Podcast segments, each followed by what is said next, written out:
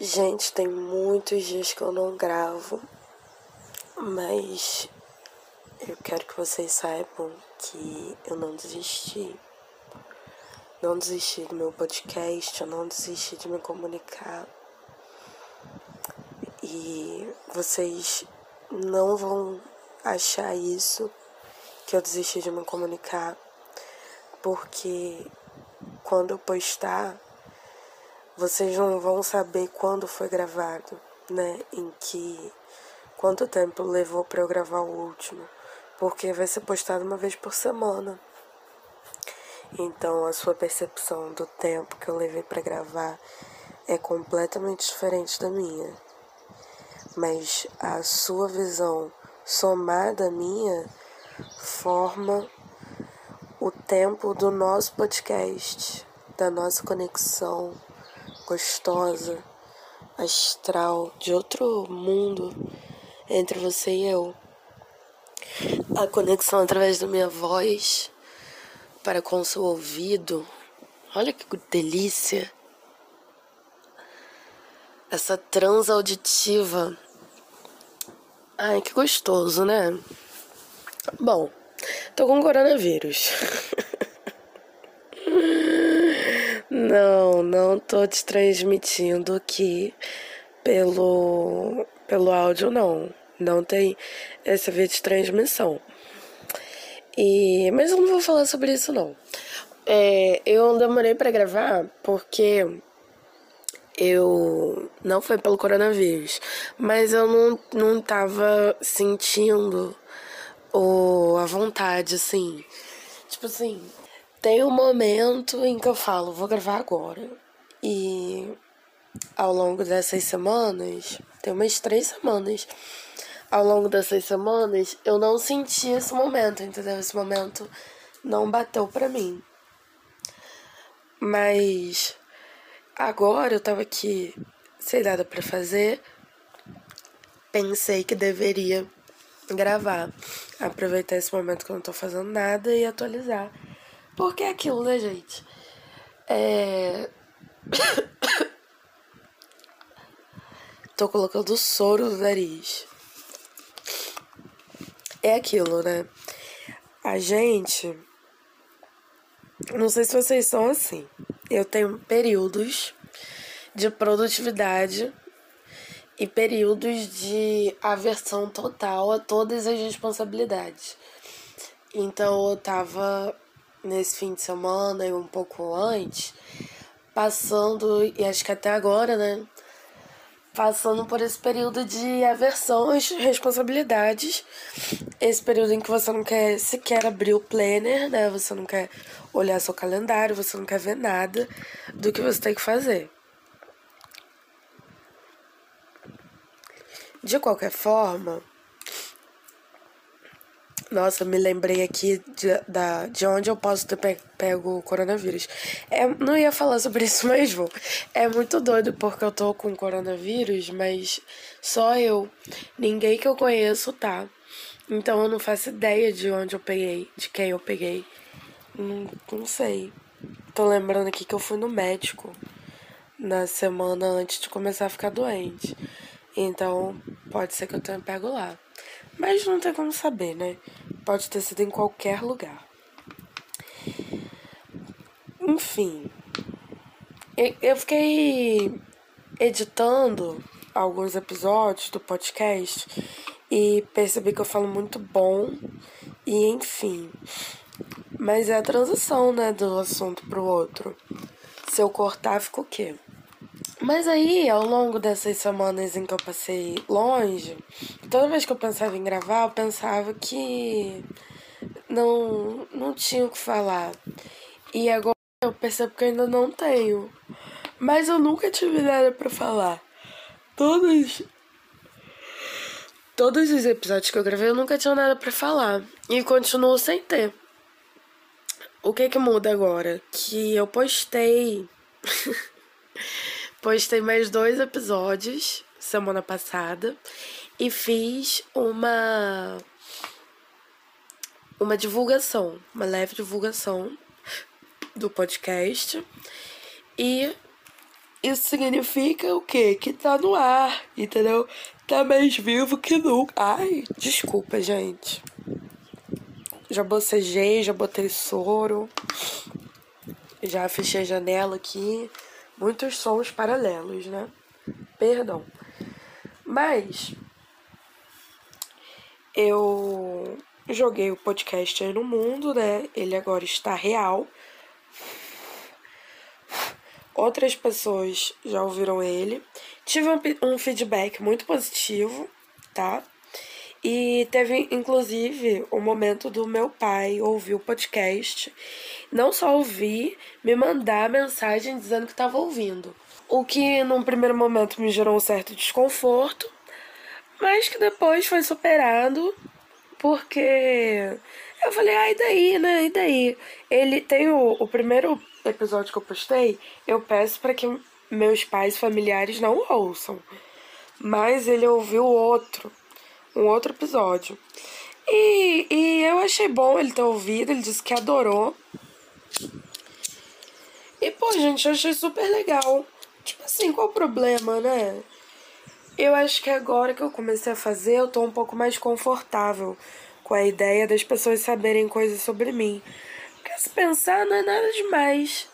Eu já não lembro tudo que eu falei no, nos episódios que eu já postei. Tava aqui numa dificuldade para acender. Eu não me lembro tudo que eu falei, mas eu acho que eu não falei nada tão comprometedor assim. Eu acho que ainda tá bem. Acho que ninguém vai me cancelar. E eu acho que quando eu comecei a fazer um podcast, eu já falei isso, que assim, eu fiz porque eu queria me comunicar, né? E acho que falei muito acho agora também. Eu fico analisando o que eu tô falando, né, quando eu tô gravando. É um momento de muita atenção a minha comunicação. Mas como eu tava dizendo, eu queria me comunicar. E eu acho que eu acho que eu me comuniquei. E quando eu me comunico, é uma tentativa de me aceitar. Não que eu esteja em negação de mim mesma, mas eu sentia muito uma necessidade de ser mais eu, de ser autêntica, né? Simplesmente eu. E quando eu me exponho, eu tô mostrando pro mundo quem eu sou né? E isso eu, eu não, não deveria me mostrar só para quem eu quero me mostrar, mas quando eu me mostro, eu mostro para todos, né? Todas as pessoas. Isso inclui meus pais e as pessoas da minha família. E tem que aceitar, né? Tem que aceitar. Não dá pra gente viver uma mentira. Não sei se me fiz entender. Falei um monte de baboseira agora. Eu não tô sentindo cheiro de nada. Gosto, tô sentindo muito pouco. E daí, né? Agora temos nove minutos de podcast. Falta gravar onze. Não tenho mais o que falar. E você? Como você tá? Vamos falar. Eu falo muito sobre mim, né? Vamos falar sobre você. Como tá a sua vida? Me discorre seu dia, como é que tá aí? Quis te ver da minha janela. Não nega teu cheiro em mim. Quero passar por aí ao longo do dia. Passa um café. Vou levar meu coração montado com sofreguidão. Que é pra ver se dá alguma coisa nossa. Alguma coisa nossa, nossa, nossa. Nossa. Nossa, nossa, outro dia eu tava conversando com duas francesas no Omegle. E não era sacanagem, tá? A gente tava de roupa. Mas aí eu comecei a falar aqui do Brasil e tal. E elas citaram uma música brasileira. E a música em questão era aquela Nossa, nossa, assim você me mata. Ai, que nostalgia, né, gente? Ai, se eu te pego. Ai.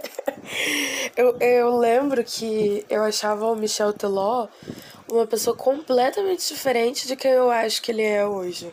Porque depois que ele fez aquele programa de sertanejo no Fantástico, eu mudei bastante a visão dele, assim.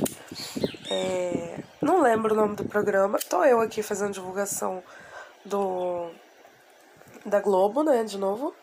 Será que um dia eu vou trabalhar na Globo? Não é meu sonho, não. Mas seria bom, né, gente? Quem não quer? Ainda mais eu que trabalho com cinema, com audiovisual. Gostaria bastante. Ai, gente, tô com uma super sinusite. Levantei da cama agora, fiquei até tonta. Aqui o dia tá tão cinza, tão lindo o céu. Uh -uh impecável. Nossa, tô tendo uma visão extremamente linda agora. Vou descrever para você.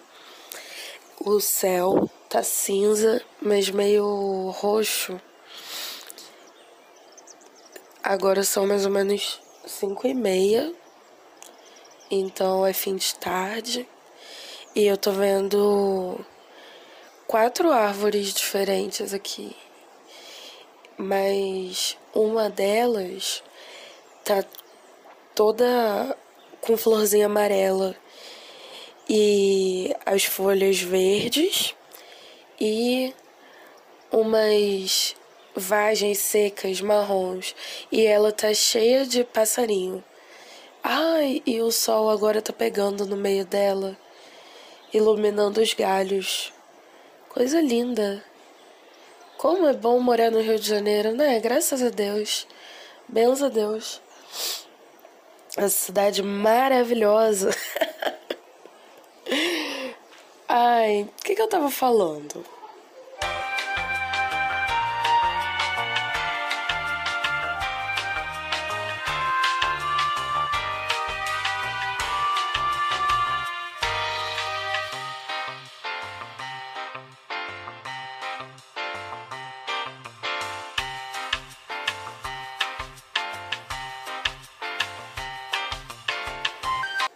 Eu estava falando alguma coisa que rendeu o assunto. Eu estava falando do Michel Teló, que quando ele lançou essa música do Ai Se Eu Te Pego, ele. Eu tinha uma imagem dele de que ele era assim. Um, um jovem rapaz. Eu era uma criança, né? E ele era um jovem rapaz. Quantos anos tinha o Michel Teló quando ele lançou a música Ai Se Eu Te Pego. Isso foi mais ou menos em 2010, né? Ele devia ter uns 26 anos, uns 28, não sei. Bom, mas aí, depois que ele fez aquele programa no Fantástico, eu passei ele a, a vê-lo mais como um, um pai de família e um cara legal, cultural, né? Ele tinha um conhecimento enorme sobre a música sertaneja. E depois do The Voice também, que deu para perceber que ele entende muito de música, né?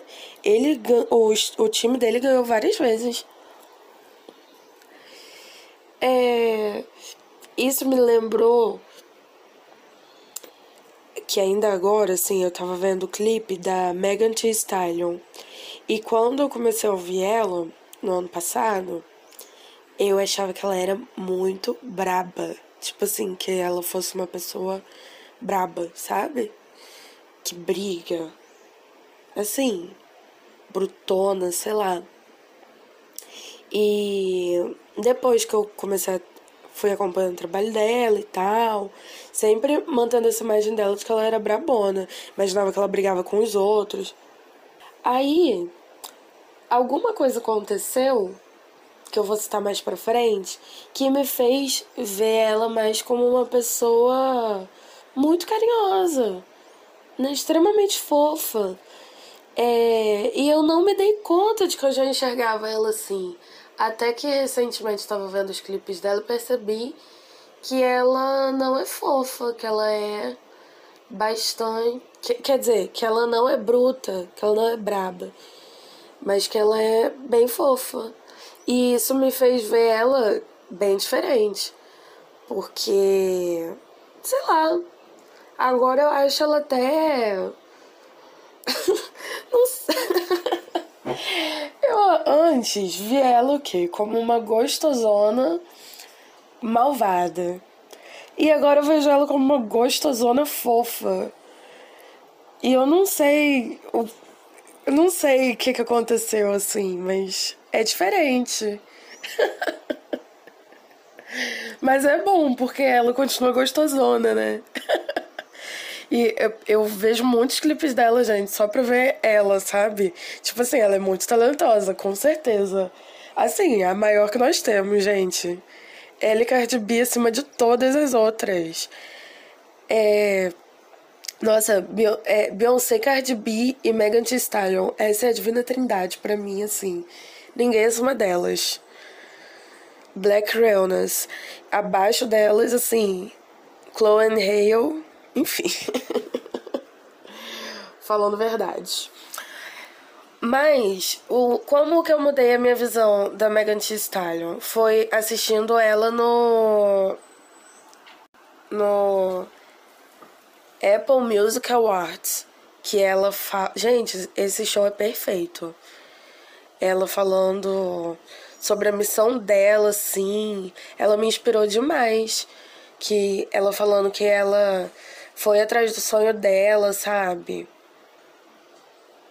E que o sonho dela era empoderar outras mulheres a se, a, a se amarem, a se sentirem incríveis, a se sentirem donas delas mesmas, assim. Mamacita, mamacita.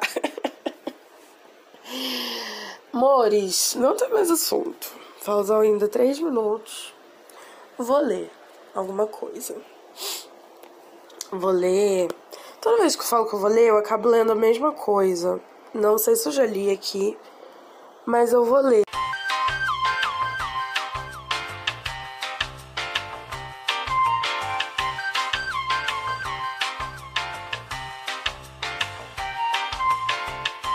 Percebi que quando. Não, olha, eu acho que não tava gravando o que eu tava falando. Ai, que ódio.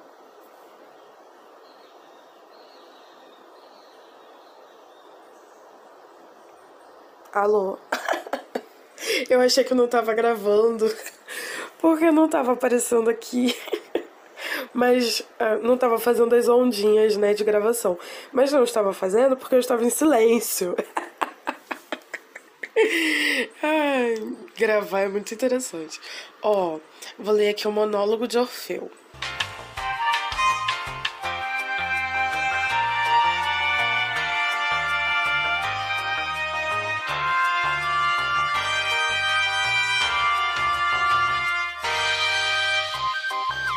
Eu tava dizendo que o Vinícius de Moraes é polêmico, ele é um pouco tóxico, né? Problemático. Não tóxico, problemático, né?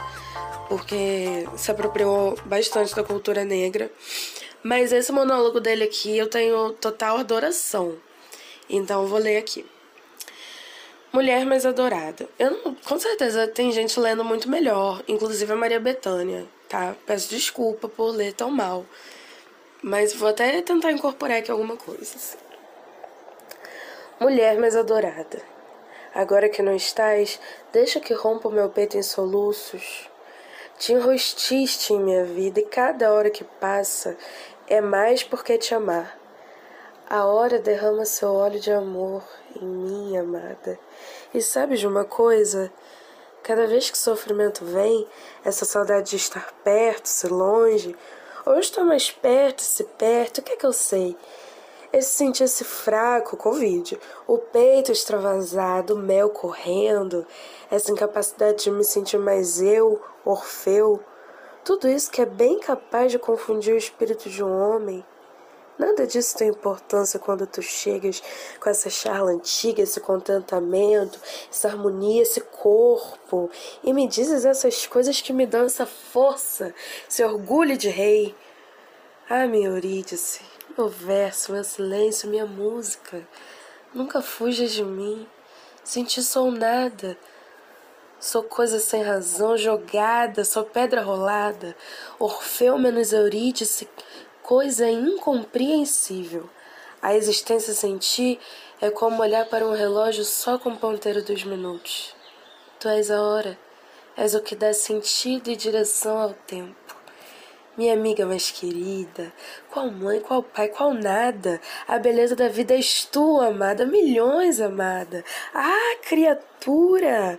Quem poderia pensar que Orfeu, Orfeu, cujo violão é a vida da cidade, cuja fala como o vento a flor despetala as mulheres, que ele, Orfeu, ficasse assim, rendido aos teus encantos mulata, pele escura, dente branco, vai teu caminho, que eu vou te seguindo no pensamento. E aqui me deixo rente, quando voltares pela lua cheia, para os braços sem fim do teu amigo, vai tua vida, pássaro contente, vai tua vida, estarei contigo. Ai, gente, eu acho que eu arrasei. Enfim, vou ver depois, né? Ver como é que ficou. Ficamos até com 21 minutos e 27 segundos agora. E um beijo na sua boca. Menos se for familiar.